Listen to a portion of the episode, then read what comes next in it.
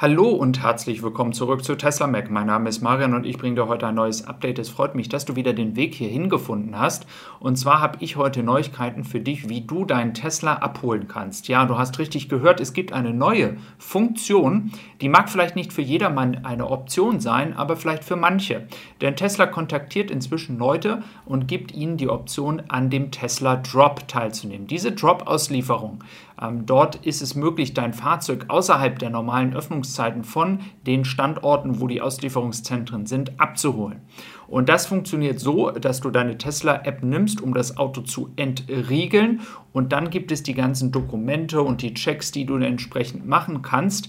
Ähm, und hier wird noch mein Tesla-Advisor mit dir dann auch anschließend dich kontaktieren, um dann die letzten Sachen zu besprechen. Das heißt, Theoretisch kannst du nachts um 12 Uhr deinen Tesla abholen, du könntest ihn auch morgens um 3 Uhr abholen oder eben halt morgens um 6 Uhr. Alles eben halt außerhalb der normalen Auslieferungszeiten. Und das soll natürlich auch das ganze Prozedere und die Auslieferungsgeschwindigkeit erhöhen. Denn wenn man sich vorstellt, dass es nur einen normalen vielleicht 10-Stunden-Tag oder 12-Stunden-Tag gibt, in denen die Auslieferungszentren offen ist, kann Tesla hier die Möglichkeit haben, noch außerhalb dieser normalen Öffnungszeiten weiterhin Autos auszuliefern. Und und dieses kann natürlich dann alles ein wenig beschleunigen. Ist eine schöne Funktion, kannst mich gerne mal wissen lassen, ob du diese überhaupt in äh, Betracht ziehen würdest, ob das überhaupt etwas ist, was du eine gute Idee findest. Ich finde es eine gute neue Idee, die dann auch den Leuten, die es für adäquat halten und die das gerne so machen möchten, eine Möglichkeit gibt, außerhalb vielleicht der Arbeitszeiten zum Beispiel auch den Tesla abzuholen. Dann schauen wir einmal auf die Schiffe. Da gibt es die gute Nachricht, dass in Großbritannien die Morning Carina angekommen ist. Die wird wahrscheinlich dann auch noch weiterfahren nach Seebrücke. Ähm, dann haben wir noch die Glovis Symphony, die ist weiter in Richtung dem Atlantik bzw. an Spanien vorbei. Und die RCC Classic, wie gestern auch berichtet, hat jetzt den Suezkanal erreicht.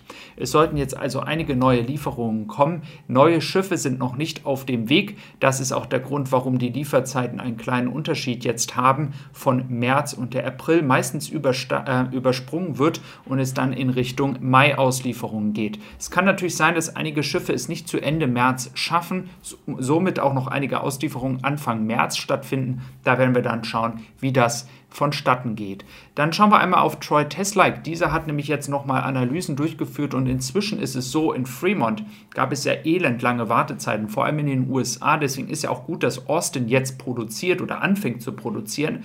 Aber auch in Shanghai werden die Wartezeiten immer länger. Das ist aber nicht damit zu vertauschen und das ist ganz, ganz wichtig, dass ihr das versteht. Ja, viele Leute bekommen ein Auto sehr, sehr schnell hier in Deutschland, auch ein Model 3 inzwischen und das variiert natürlich basierend auf der Version, die du bestellt hast und natürlich auch ein bisschen Glück. Aber es gibt ja nicht nur Europa und Shanghai exportiert ja auch in den gesamten asiatischen Bereich. Und deswegen, wenn ich jetzt sage, dass die Lieferzeiten höher gehen, bedeutet das nicht gleich, dass das nur für uns hier in Deutschland so ist. Wenn man sich dann in, dem, in der unteren Sektion Shanghai anschaut, dann sehen wir ein absoluten Rekord von ungefähr 124.000 Reservierungen für das Model 3. Das spricht einfach für die Nachfrage, also das, was eigentlich gewollt ist. Und es haben ja auch einige äh, unten in den Kommentaren geschrieben, ich würde mir ein Model Y nie kaufen. Das ist kein Auto für mich und das kann ich auch vollkommen verstehen. Es ist ein Riesenauto und nicht jeder mag ein Model Y.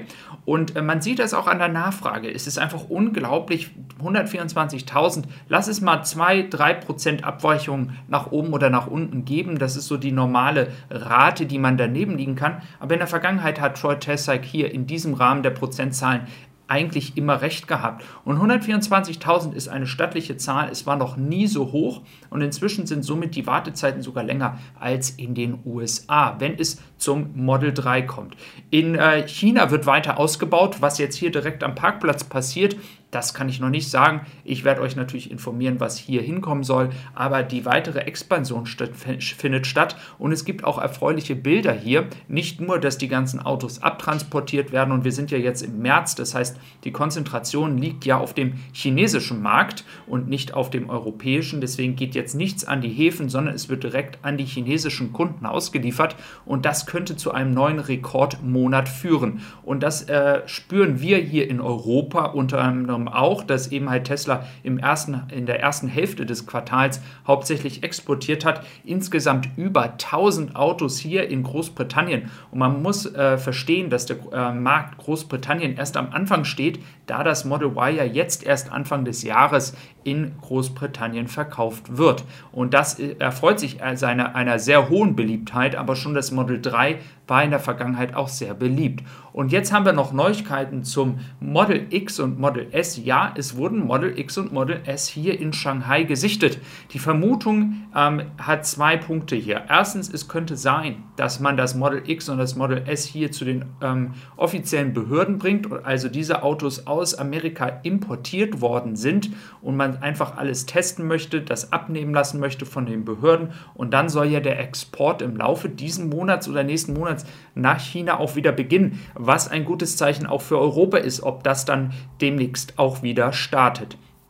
Was eine zweite Theorie ist, dass vielleicht China langfristig oder Tesla in China langfristig plant, dann auch das Model X und S in einer ganz kleinen Produktion hier zu produzieren. Würde ja grundsätzlich Sinn machen, weil da muss man wieder nicht über den ganzen Pazifik die Autos transportieren und nach China bringen. Das ist ja auch ein großer Aufwand und wäre eine Möglichkeit, ob aber Tesla diesen Aufwand für diese kleine Stückzahl betreiben möchte, ist erstmal noch fraglich. Also da müssen wir mal abwarten, aber alleine der Export wäre ja schon eine erfreuliche Nachricht und vor allem auch für Europa ein erstes Anzeichen, dass es passieren könnte.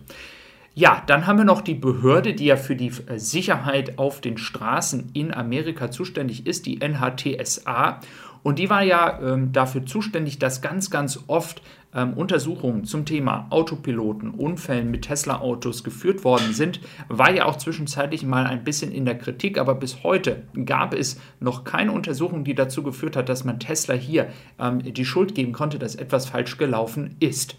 Wichtig dabei ist, wenn wir über den Autopiloten reden, jetzt haben sie tatsächlich beschlossen, ähm, dass es möglich sein soll, ein Auto zu produzieren ohne Lenkrad und dass, wenn autonomes Fahren stattfindet auf amerikanischen Straßen, dass die Sicherheit ja vom Computer, von dem ganzen der künstlichen Intelligenz ausgehen muss. Also es ist jetzt tatsächlich möglich, auch in naher Zukunft, wenn die Sicherheitsvorkehrungen geschaffen werden, ein Auto ohne Lenkrad, ohne Pedale etc. zu bauen, also voll autonom. Und das darf dann auch auf amerikanischen Straßen zugelassen werden. Und das ist tatsächlich ein Meilenstein, wenn das passiert. Und ich habe euch in der Vergangenheit gesagt, ich gehe davon aus, es wird erst in Amerika kommen, vielleicht dann noch in China und dann als letztes erst in Europa. Das ist der Weg. Das heißt, schauen wir mal, wie sich das entwickelt. Ich bin ganz gespannt. Und du kannst mich auf dem Podcast Tessie Supply auch folgen. Da bekommst du diese Tonspur für unterwegs, wenn du dir das Video nicht anschauen willst. Bis dann und tschüss.